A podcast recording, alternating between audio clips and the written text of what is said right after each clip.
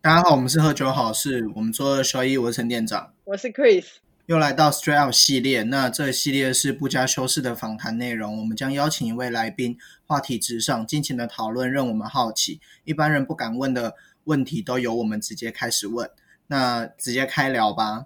在节目开始之前，一样要提醒大家，未满十八岁是禁止饮酒的，喝酒不开车，开车不喝酒，理性饮酒，让我们更能好好享受酒精带来的欢愉哦。那我先简单介绍一下今天的来宾，他其实是我的高中同学，可是我们高中的时候并不同班。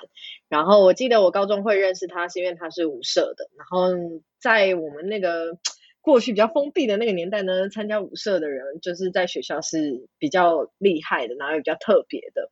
然后我们第一次直接的接触，应该是因为住宿舍的时候，然后就有跟他聊过几次天，甚至我忘记有没有睡过你的床，但好像就是那时候就比较认识。可是后来毕业之后，我们就没什么联络，一直到就是呃 Facebook 跟 Instagram 比较盛行之后，我们加好友，我才知道他现在是个护理师。那我们就请陪你先简单自我介绍一下。嗨，大家好，我是裴妮，目前是一位护理师。在大学毕业之后，就直接进入职场，做了三年多之后，离职去国外当国际志工。现在刚回来，又回到护理师的行业。那我们在正式访谈前，我先前情提要一下，会约你来上我们节目，其实是因为我们的节目整个性质有想要做一个调整，我们希望可以用一个连贯性的企划去把三个节目带出来。那这一次的主题是疫情的末日感，我那个时候第一个直觉就想到你，因为你刚刚有说嘛，你就是工作一段时间决定去旅行，然后我记得就是你去旅行大概可能过半年还是七八个月就遇到疫情，然后遇到疫情，我以为你会回来，但你没有回来，然后你又再待了一阵子之后回来台湾，又直接遇到疫情，对，你俨然是个疫情磁铁，然后就觉得天呐，你就是一个见证国内国外疫情，然后又直接在前线人，超级适合我们这个主题的。然后我们节目的惯性都会这样聊一下酒精。记得你那时候是去中南美洲嘛？对可不可以跟我们讲一下中南美洲的喝酒文化？拉丁美洲其实他们都超爱喝啤酒，他们啤酒超级便宜，然后又超级大罐，随处可见。在路边的那种小杂货店，就是他们会充满了栅栏，就是那小杂货店会外面都是栅栏，防止被偷拿走啊。你就可以直接跟老板娘说你要什么啤酒啊，什么多少的、啊，然后可能就是十几块台币就可以打拿到一大罐的冰的啤酒。是多大罐啊？大罐像玻璃瓶的那种台啤的吧，六百 CC 那种，比较比大比它还大哎、比它还大。就是真的很大罐。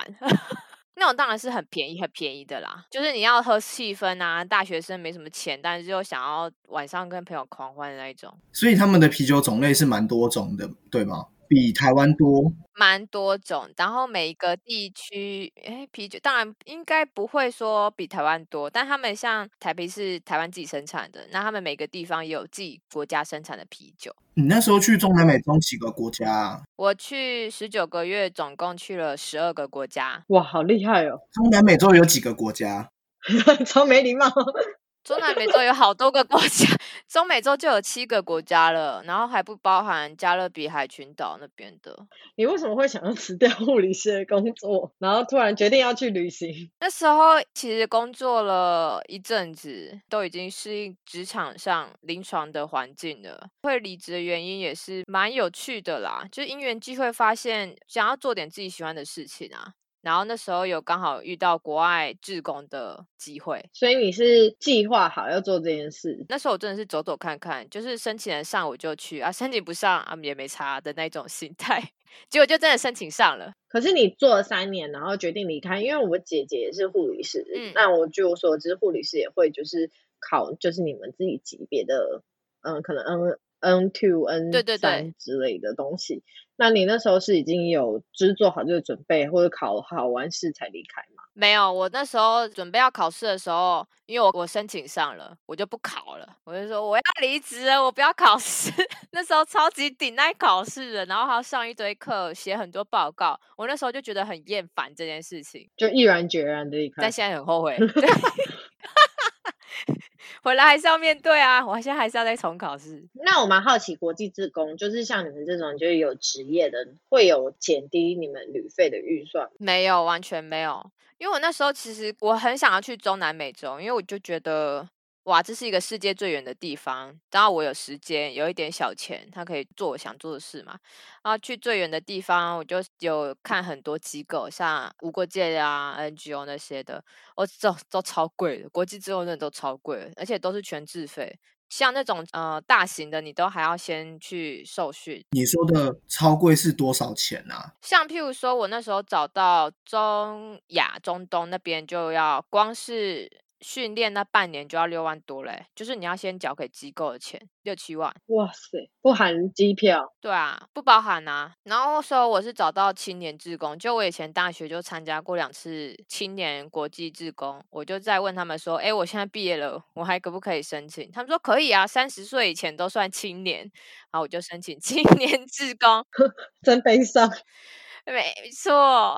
我说好，好，好，好，我还我还在三十岁以内，然后我就赶快申请，就上。他有需要培训还是什么吗？没有，我那时候因为我其实去过三次国际职工，都是青年职工，因为有台湾端的机构帮我介绍，然后还有到对方的机构，大概台湾端就是一万块以内，行政费啊、手续费啊，对啊，然后对方的话可能就是几十、一百美金这样。哦，也是几千块。对对对，差很多啊。国际职工通常都在做什么？看你申请的专案，我们的那个机构它有很多，像是文化、环保、教育、医疗、妇女人权，或者是国际商管之类的。那一定要有相关专业才可以去做吗？还是其实我今天有兴趣就可以去？你有兴趣就可以去，因为你就会先准备你的英文履历，然后你的介绍信，然后你要寄给对方之后，你们要约时间面试。因为面试这件事情很好笑，因为就是你要记得时差，所以你跟对方约晚上六点，那这个晚上六点 是你这边的六点，还是对方的六点，一定要讲清楚，嗯，要不然就会错过。对，就错过了。所以基本上做国际职工应该比较吃重的是语言。对语言，因为就是除非你申请的是中国或者是呃东南亚地区，呃马来西亚、新加坡那边，不然中文都派不上用场。哦，你刚刚讲说你本来就是设定中南美洲，除了就是它是距离台湾最远的地方之外，还有其他原因吗？我从小就很向往背包客这件事情，我觉得最适合当背包客的地方就是在中南美洲，真吗？那边听起来他妈超危险。因为那时候刚好 Netflix 毒枭这个影集上，然后哥伦比亚靠背，你看完更想去。他是讲哥伦比亚 Pablo Estaban，对啊，然后大家都说，哎、你要去哥伦比亚，那不是充满了毒枭的地方吗？我说我也不知道哎、但我觉得好像很有趣，反正去了再说啦。比较乐天的人，你实际上就是去到这些国家，都会觉得跟你想象中或我们这些没去过人的偏见有什么不一样？完全不一样哎、就是我去到那边之后，觉得说哇塞，也是很安居乐业，然后城市也是非常繁荣，而且像台湾的话，我们不是城市会比较安全嘛，相对于乡下的治安，嗯，我嗯，讲那种片，对啊。但是其实像中美洲还有南美洲，他们很多都是大城市的治安比较差，然后都会有贫民窟的聚集，嗯，对啊，就城乡差距非常大。是因为比较多交易吗？就是那种黑市的交易比较会在城市发生，所以城市比较危险的感觉吗？因为找不到工作的话，就会很多人往城市集结，但他们又买不起城市的房子，所以他们就会在城市的边缘、山坡上啊，就是盖那些铁皮屋。但非常多人集结，那一圈全部都是贫民窟。但他们如果要找工作机会的话，还是要往市中心过去。但有时候就会有一些偷拐抢骗。感觉是一个过渡的区域。所以其实，在他们那边的工作机会应该是蛮难找的吧？蛮难找的，因为我的专案申请是在哥伦比亚的麦德林。麦德林它就是有一个麦德林集团毒枭的那个集团，他们的据点就在那边。去那边之后发现，哇，他们是全南美洲第一个有捷运、有 metro 的城市，然后他们非常以身为自己城市为荣，然后他们城市非常漂亮、超美，每个礼拜天早上都会封街，让马拉松的人跑城市。很美耶，对他们城市其实很美，然后大众交通系统很好。他们城市那么漂亮，该不会是因为毒枭对自己国家很？你说卖毒 卖到可以把城市改得很美，因为我记得他们不是通常都会蛮照顾自己的乡亲吗？就是对于自己的城市会特别的照顾，是因为这个原因吗？这个我就不知道了，但是他们的城乡差距，就是贫富差距非常大，非常巨大。因为我在那边有 host family，然后我的 host family 她是一个大学女生，她就自己租了一个高级公寓，每个礼拜还会花一百美金请打扫阿姨来打扫，每个礼拜。你的高级公寓是怎样啊？我那一层住在三十几楼吧，三十二楼，然后我就可以从我的阳台，我房间的阳台看到整个麦德林城市的风景，干，超美。然后他们社区有游泳池，有网球场，然后他都开车上下学。然后接下来是你是怎么规划？因为我到哥伦比亚的时候是七八月的时候，我之后在九月底结束我的医疗专案，然后往北，因为我要去墨西哥亡灵节，所以我就穿越了中美洲。都是搭飞机吗？还是你是没有，我全部都因为我穷游啊，我是穷游背包客，所以我就穿越中美洲，像巴拿马、哥斯达黎加、尼加拉瓜、洪都拉斯跟瓜地马拉，我都用大巴士的，是那种天哪，你竟然可以念一整串不用用背的吗？十七个小时的那种巴士，就是十三、十四是基本，十七、十六是很常见的。我想要先问回来啊，你刚刚说就是在刚去的时候是有一个医疗专案，那个专案平常都在做什么啊？看你申请的内容，我以前在斯里兰卡是性病与艾滋防治，然后我这次在哥伦比亚申请的是妇女与儿童营养与医疗。那你日常工作是什么？我们日常工作就是去市中心有一个机构，那是他们分给我们的机构，但每个人的机构都不一样。我们都是去那边 打屁聊天，OK，，这这个你可以播吗？啊！但是我想，就是他们也有在做正事啊。其实他们是主要是帮助麦德林境内的贫穷妇女。与儿童的营养，就他们会去妇女之家关怀跟照顾，但我们每个礼拜只有去一次啊。然后平常的话，我们有去整理过药物、药品啊，就是捐赠的物资，就这样子。那你接着你刚刚有说你去了其他的国家吗？那你是在哪一个 国家的时候遇到疫情？哥伦比亚那边往北，穿越中美洲到墨西哥参加亡灵节之后，我又去右边到了古巴。古巴之后，我又回哥伦比亚过圣诞节，之后我就去复活节岛，然后就去看摩艾，然后还有他们一年一度的鸟人季，他们在每年的二月一号到二月十五号都有他们一年一度传统的鸟人祭，每一天都有不同的祭典，我觉得超棒，真的很推荐大家一定要。你真的是很没水准，在这个时间点，你知道大家都不能出国，然后大家可以想象，用想象把这个列入你的 checklist 里面。真的很棒！你说人生一定要去一次的复活节岛摩艾像，哎，整座岛有几千个摩艾像，你不去？嗯，不是你的一整个行程还没有讲完，我其实光听到现在就已经觉得超羡慕哎。因为你去的所有地方，我都超想去诶。中南美洲就是很神秘啊。然后我在摩艾上鸟人记之后，我就从秘鲁开始，秘鲁往南啊，去了纳斯卡县、马丘比丘、彩虹山，然后再往南到玻利维亚之后，刚入境就遇到疫情了，三月的时候。然后我原本玻利维亚想要去天空之境啊。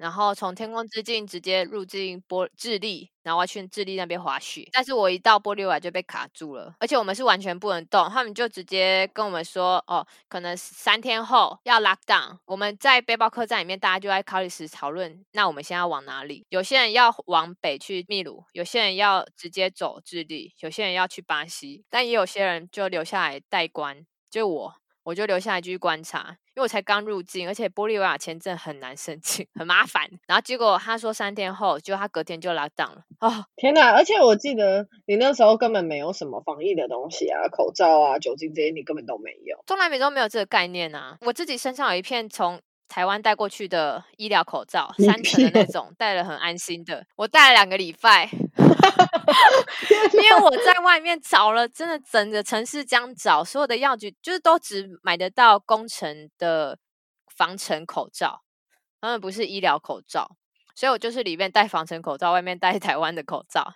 那戴了两个礼拜，我还是觉得非常这样不妥。我戴三天我就觉得不妥了，那怎么办？你后来有再去买其他的防疫的东西吗？没有，因为其实他们直接 lock down 之后，他们是边境封锁嘛，然后也封城，就是你城市跟城市之间的交通完全不能出，不能有交流。然后他们城市之间也有宵禁，你一个礼拜只有一天早上可以出门。你们在背包客栈的人怎么办？那时候大家，我三月十三入境，然后他们三月十五号公布说要 lock down，结果三月十六就 lock down 之后，他们只说要躲到三月底啊，啊就会有很多人留下来说好，那三月就两个礼拜就再看看。结果他们大概三月二十几号要再延两个礼拜，嗯，就是台湾前阵子的状况。就这样，对，就是这样子延到了五月底，我完全不能动弹啊！就每个礼拜早上看你的身份证或者是护照最后一个数字，像我是九，所以我是礼拜五早上可以出门，就赶快去买好一个礼拜的东西，然后我一个礼拜只吃两餐。一个礼拜只吃一天只吃两餐，我在讲什么鬼？一天只吃两餐，他没有供早餐啦，早餐就果酱跟面包。哇，那这样你等于是在那边就是一直花钱住宿，住在同一个地方，然后不能动、欸，对，因为我真的没有住情侣住那么久哎、因为我平常在疫情前我都是用 Couch Surfing，那你这样住多久？你在那边卡了多久？我就从三月中一直卡到五月底，靠！然后他们五月二十七号公布说，哦，终于城市之间可以开通了，但还是要边境管制，所以你还是出不去。然后我真的快要没有钱了，因为我原本只打算玩半年嘛，那时候已经第十一个月了，我真的是快不行了，我就继续找打工换宿的地方。你怎么找到的啊、我在秘鲁也打工换宿过啊，就问青旅的老板说，这里的打工换宿在哪一个网站，或者是哪里有一个社群这样啊，就大家就一起找，因为也是有些人撑不下去了。就太无聊。也太无聊是其一，而且我们其实蛮欢乐的欸，就是我们有一些呃 hip，像是很多人会弹吉他，就心里会有一些人在弹吉他你。刚刚是想说 hippies hipster 吗对就是对，蛮多那边蛮多的欸。墨西哥的南部有一个城市叫图伦，那边真的是 hippie 之城。那你那时候有感到很害怕或很焦虑吗？因为毕竟是在一个陌生的环境，然后又遇到疫情，然后你又可以看到就是世界各地的新闻，还有台湾的反应。有诶、我三月十五号那时候想说再看看，结果三月十六号一早上他就 lock down 的时候，我有点震惊，而且我那时候也很害怕，我就身上没剩多少钱，然后其实我不会讲西班牙语，就我就非常的害怕，我而且我就发现我这样就出不去了，那我我我之后的计划就有点被打断的感觉，然后突然不知道这种不确定的时间要多久，我当下非常的害怕、惶恐，然后我就在线动发了两个现实动态，说我现在的状况是怎么样时候，我就边发边哭，然后我的家人就有来安慰我。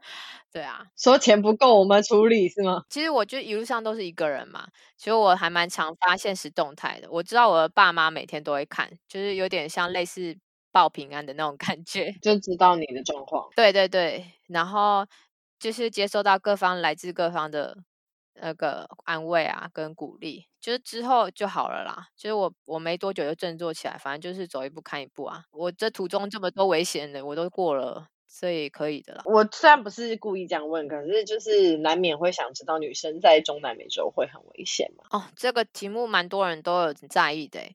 女生在中南美洲，其实我们女生本来就是一个在各个地方独旅，可能都会有一点小危险嘛。我觉得就是要遵守一些旅行上面的安全啊，像你就不要晚上自己出去，或者是不要走小巷啊，尽量多做一点保护啊。像我平常都穿的破破烂烂的，因为我没有旅伴，所以我就一个人，所以我穿的那种别人不会来抢我的样子。然后因为我是亚洲人的面孔，在拉丁美洲非常的显眼，只要每个人回头率百分百那种。嗯，对啊，然后我就是都会尽量打扮非常低调，同一件裤子穿一整礼拜这样子。那在中南美洲旅行，就是用英文是是可以很顺畅的吗？就是基本上拉丁美洲大概只有一不到一 percent 的人会讲英文，大部分人只会讲西班牙文。因为我去接待我的大学生，他们都会讲英文嘛，所以我前两个月我就边走边学西班牙文啊，所以基本的绘画跟呃我表达我一些需求的，我会听得懂，我也会表达。哦，好厉害哦！什么水、钱、去哪里这种对，对对对对，就跟我的台语等级差不多啦。哎，好，对，就是可以沟通就好了。你去这么久啊，就你的签证是怎么申请的、啊？怎么有办法可以在那边就是一直这样子待到这么久的时间？然后有一些需要事先申请的，就会先申请，像墨西哥，然后台湾在中南美洲也有很多免签国，哥伦比亚、秘鲁跟智利都是免签，免签三个月。所以我从哥伦比亚到秘鲁的话，我过了那个国界就重新算了三个月啊。像巴拿马跟哥斯达黎加是免签的，瓜地马拉也是免签，它是我们邦交国。但是去洪都拉斯的时候，我有付入境费啦。然后玻利维亚的签证是在边境，我从秘鲁边境蒂蒂卡卡湖那边去玻玻利维亚的他刚讲了一个什么文？滴滴卡卡湖啊，就那个漂浮芦苇漂浮岛那边。谁知道那是什么？我刚以为好哦，就是一群生活在芦苇搭成的岛上的一群原住民，他们就在那个湖中央生活。好，它一半是玻利维亚，一半是秘鲁。我是在秘鲁那一端办玻利维亚的签证，一天就办好了。但它的签证只有一个月，而且玻利维亚超级一中政策，就你的签证上面的国籍是 China。我因为这个 China 差点被关监狱。为什么？我在玻利维亚遇到疫情，然后我不是到了五月底的时候，他们终于开放城市之间交通，我真的快受不了了嘛，我就去申找可以打工换宿的地方，我要找到离首都拉帕斯，因为我待在拉帕斯，我待在离首都很近的一个雨林，里面有一个野生动物保护园区，我去申请。每天都在看你 喂鹰。对，有因为有超多中南美洲原生动物？我觉得超幸福的。然后我就申请到了，他们就说他们会有那个呃补给车啊，补给车可以顺便来载我，所以我就早上五点在某一个定点等候，因为他们其实六月一号正式开通。开放城市间交通，然后五月二十七号开始是，你如果司机有乘客证，然后乘客有交通证明，就是你城市之间交通的证明，你们都可以移动。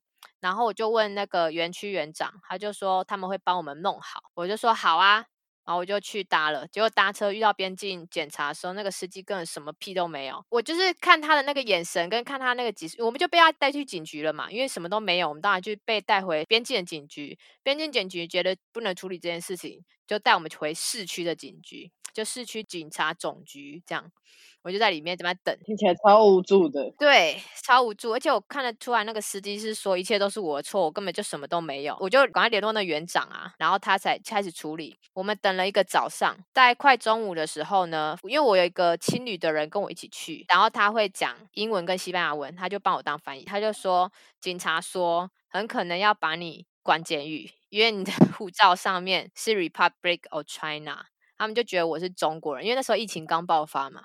他们恨透了中国人，他们就觉得我是中国人，干你要虽小哦，对他们就说傻眼。你真就是中国人就该死，你就要被关监狱，活该去死这样子。他们就是讲的很难听，但我其实都听不懂，他们就会对着我讲，我也都听不懂。但我朋友就翻译给我听，我靠！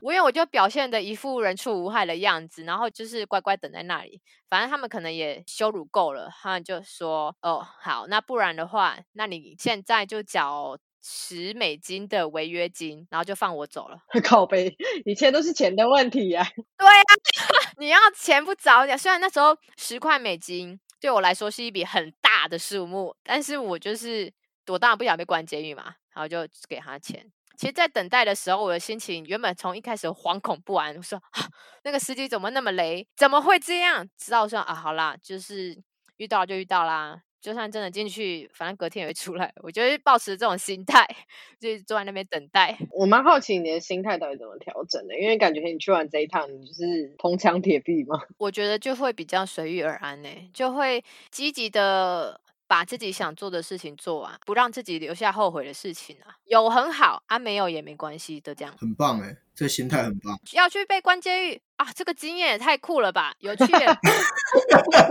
没去没关系啊，啊有趣啊也可以啊，这样子。这样好像不太对。因为如果真的要被关，我也没有办法啊。一个好像我老了之后可以跟我的子孙们说，哎，你知道阿嬷以前曾经差点来跟你们讲，年轻时在玻利维亚被关监狱这样子。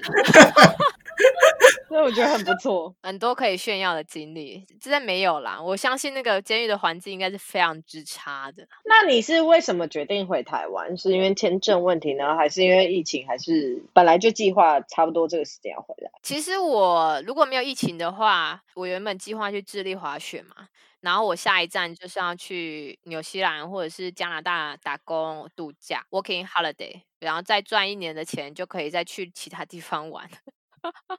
因为你难得离职一趟，我觉得在台湾工作之后，你就会产生一个舒适圈，就会有跟同才、跟身边的人有那种比较，或者是那种压力会加诸于你身上。诶，你快三十岁了，有男朋友了吗？要结婚了吗？结婚后有小孩了吗？小孩要生？对对，类似这样子。还有那个要不要生啊？长？对对对，就是你会被局限于我们的一个社会框架，我觉得超难以跳脱的。因为这样，当我离职的时候。那时候也是很多人就说啊，你为什么好好的工作不做啦？你这样一个人出去，家人怎么办啊？爸妈会不会担心啊？什么？就是我觉得你要真的习惯挫折这件事情，而且还要非常的习惯计划赶不上变化。你就是要慢慢的，你不能从新手村出来就打 boss 嘛，你一定要就是慢慢的小王小王这样练啊，平常累积经验啊。出去玩的时候，你就可能就是一个人先出去一天啊，一个人出去两天。啊，一个人去外县市三四天这样子，你就慢慢累积啊，就让他们知道你会平安回来。对我在中南美洲之前也独自出去过好几次啊的其他国家。毕业之后工作前我还去土耳其一个月，然后那个月还遇到恐攻，就在 ISIS 恐攻那个时候，我就在土耳其的当地。你遇到的事情都很恐就刚好啊，就那个时候 伊斯坦堡被炸两次的时候，我就在那边蹦蹦。然后还持续有爆炸，就是晚上你可能会听到远处有爆炸声，就嘣这样。然后其他人土耳其人就会很淡定跟你说没事。为什么你会决定要回台湾啊？就是你刚刚说原本预计要去别的国家，玻利维亚的野生动物园区真的是我的伙食真的是太烂。然后但是我都会发现动嘛。然后我有一个在美国工作的老师，他是以前我大学实习老师，他就面容愁苦的密我说：“佩妮，你要不要来美国？老师家可以借你住。”所以经不起诱惑就去了。对，因为觉得我真的生活的很糟，所以后来我我有对我经不起诱惑我就去，我就在美国待两个礼两个月。回台湾之前，现在两个月，你入境美国，你就要先有出境的那证明嘛。我就买了台回台湾的机票，因为那时候很多人都要出去嘛，但是就是很多人都会被取消机票。我是订那种弹性票，它非常高的几率会被无故取消，我就真的被无故取消了，所以我就再订了十月中的机票，然后结果又被取消了，因为他们总统大选，然后整个暴动，然后又订了十一月五号的机票，哎，又被取消了，我这快受不了了，我就打算去另一个城市。飞出去，然后那个机票我是买十一月八号的，我就在十月底的时候离开动物保护园区，我就先去天空之境那边玩了两天，之后我就去第二大城，终于飞出来。然后飞出来也是一故事，飞出来的时候我就是在海关那边，因为我有听说他们有那个延迟出境费，九月一号开放空路嘛，玻利维亚签证只有一个月，但因为我们疫情的关系，所以他们有。外国人疫情滞留签证，就是这段期间你不用缴交任何证明。但是九月一号空路开放了，他就要外国人出去嘛，他们有那个延迟出境费。我知道可能会缴钱，但我做好了准备，我把那些退票证明都印下来，我还有园区园长写给我的那个志工证明信盖章的那种，然后我就到那边到了海关，他就帮我算算说，哦，我延迟出境费要缴三百美金，我就把这些证明给他看，然后还把那手写信给他看，然后我还请园长打电话给，我就打电话给园长，请他跟那个海关讲，然后那个海关完全他就说没有办法，哎。你如果要沟通的话，那你要现在去移民局。但如果你现在不缴钱，你就没有办法搭上这班飞机。天哪，根本就诈骗呢！对啊，没错，所以我还是只能缴了这三百美金，然后搭上那班飞机离开。所以你这样前前后后在玻利维亚待了多久？总共八个月，因为从三月到十一月初。所以其实你去的中南美洲旅行有大半的时间是被锁在玻利维亚的。对，有大半时间被锁在。难怪他那么讨厌。哦，就是很不开心，但是有很多特别的经验啦，就是他们的防疫真的是有够烂的啦。那你觉得国外的疫情跟台湾的状况，你自己的感觉是怎么样？国外真的就没有很当一回事，其实，但是紧张的人也是有啦。像我们，我一开始在 La Paz 被关的那两个月，在青旅那两个月，我出去买菜的时候，就会看到有些人就是很随意，戴一个布口罩，嗯，有些人就是非常的在意，全身穿那种就是防护套装、面罩，然后护目镜，很多人会穿雨衣，然后戴口罩，嗯，对啊，然后戴手套，但是很多人都不当一回事。像我十月底离开雨林的时候，我先回拉帕斯待了一个晚上，我才转往南去天空之境。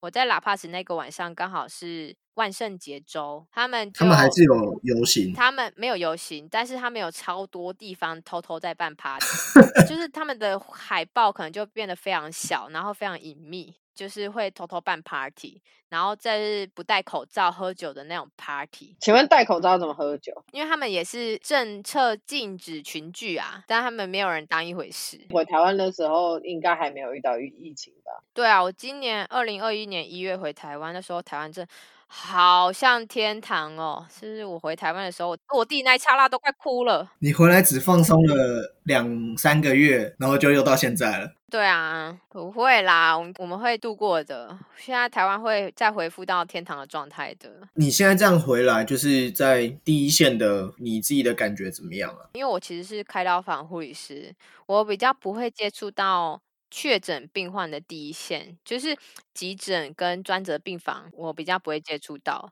然后在刀房的话，如果有确诊病患要开刀，我们就是也是全部防护武装，然后负压隔离房这样。疫情给我们影响就是我们的刀量减少很多，可以等待的手术尽量希望先不要进来，因为医院真的是最不安全的地方。虽然我们医院对我们很好，防护装备很好，就是都有给啦，可能不会让你这种予取予求的随意浪费啦，因为医疗资源其实蛮珍贵的。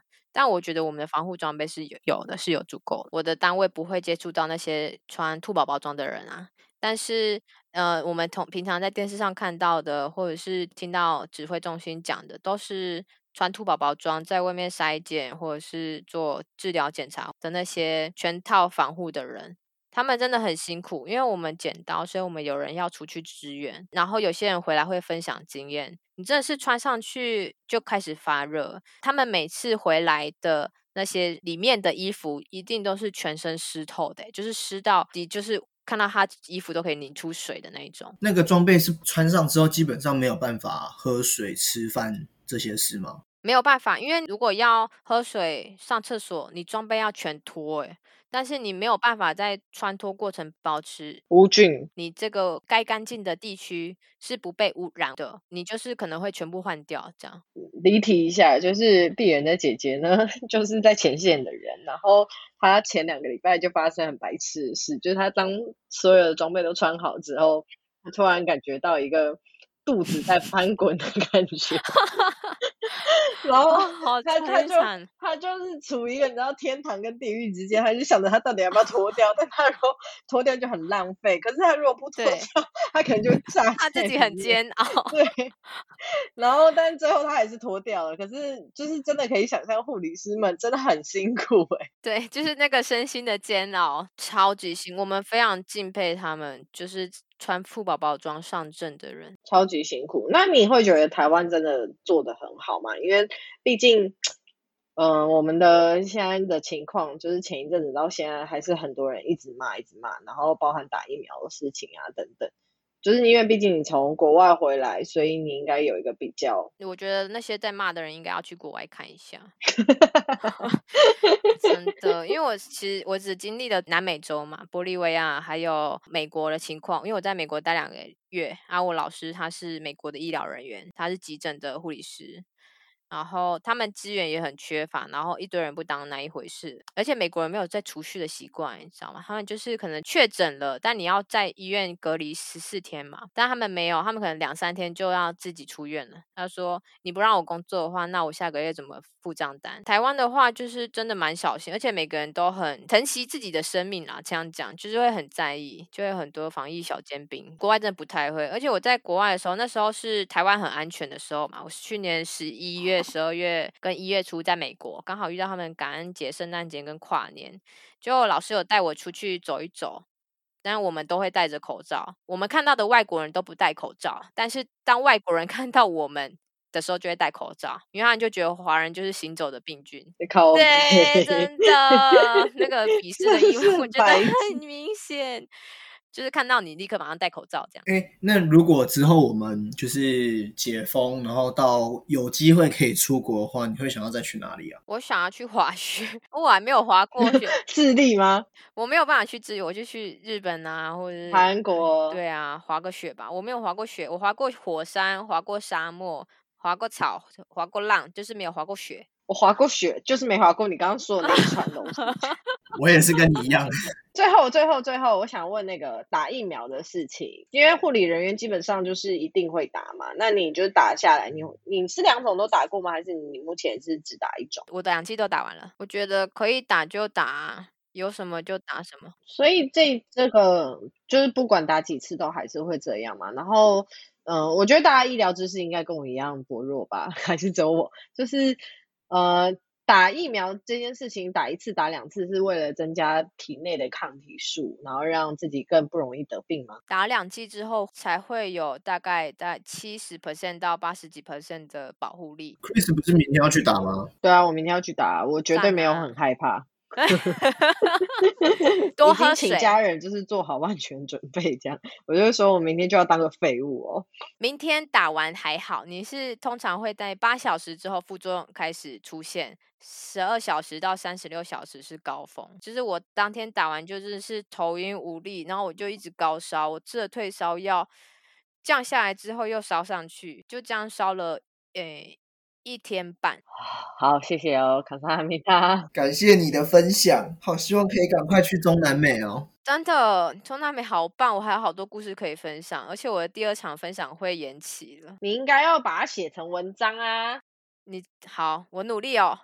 我写，对你这个心虚的心虚的反应，是因为我之前有跟他邀稿，结果失败，你知道吗？他就说好啊，然后就消失了，然后一篇都没有交上去。不然你找人帮你写好代笔这样啊，也是。如果有人愿意帮我代笔的话，请经由 Chris 联络我。那我们今天就这样子，我们是喝酒好事，我们做二休一，那就这样子啦，下次见，拜拜，拜拜。